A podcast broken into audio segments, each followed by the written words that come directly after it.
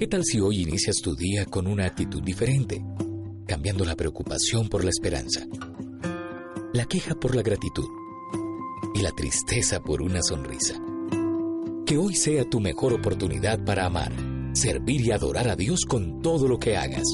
Este es el diario de un adorador con el pastor Yacid Vargas. Indiscutiblemente, la riqueza de un hombre no son sus bienes, sino el conocimiento del Altísimo. Salomón en su momento dijo, teme a Dios y guarda sus mandamientos, porque esto es el todo del hombre. Inicio con este pensamiento porque me impresiona cómo el apóstol Pablo escribe desde una situación bastante incómoda desde la cárcel la revelación de lo que realmente significa ser cristiano pensar, amar y actuar como Cristo. Esta verdad implica que un cristiano es parte de una contracultura, es un opositor espiritual a un sistema antidios que se evidencia en su carácter. Filipenses capítulo 2 del verso 3 en adelante nos presenta la evidencia de un carácter procesado y aprobado por Dios y además nos muestra ocho acciones de Cristo que nos dicen aprendan de mí. Y aquí tenemos que considerar que lo que hago es realmente el resultado de quien yo soy. Es el resultado entonces de mi carácter, de quien yo soy en esencia. El apóstol comienza a dar una serie de consejos porque estamos enfrentados a un mundo que vive en un constante hacer. Siempre andamos a gran velocidad cuando de hacer cosas para Dios se trata. Lo primero que dice es, nada hagas por contienda.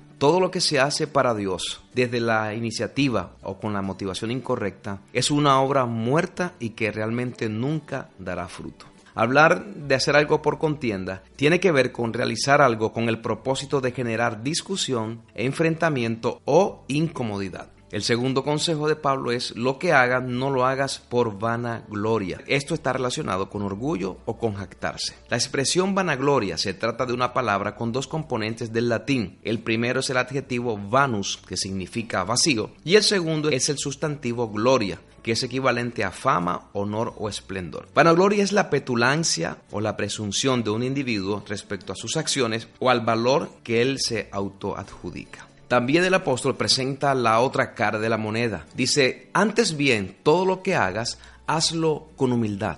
Todo lo que nosotros hagamos deberíamos hacerlo de la misma manera como lo hizo o como lo haría Cristo. Si servimos, si adoramos, si predicamos, si hacemos ministerio, cualquier actividad que nosotros realicemos, deberíamos hacerlo como Cristo lo haría. El siguiente consejo es estimando cada uno de los demás como superiores a él mismo. Esto tiene que ver con reconocer las capacidades, virtudes y dones que Dios le ha entregado a otras personas y yo puedo aprender de ellos con un corazón humilde, pero sin inferioridad ni complejos. Y el último consejo es, no mirando cada uno por lo suyo propio, sino cada cual también por los demás. El apóstol nos dice, cuando vayas a hacer algo, no lo hagas con un corazón egoísta. Hazlo de tal manera que pienses primero cómo beneficiar, en cómo bendecir, cómo edificar o cómo levantar a alguien más con lo que tú tienes y con quien tú eres. En el día de mañana voy a compartirte ocho acciones de Jesús como el modelo perfecto para el carácter de un adorador. Escucha, medita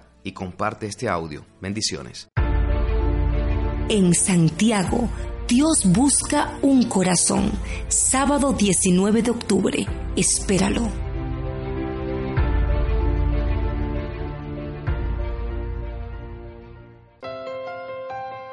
Comparte tu experiencia de hoy. Escríbenos a eldiariodeunAdorador.com y sigue al pastor Yacid Vargas en sus redes sociales.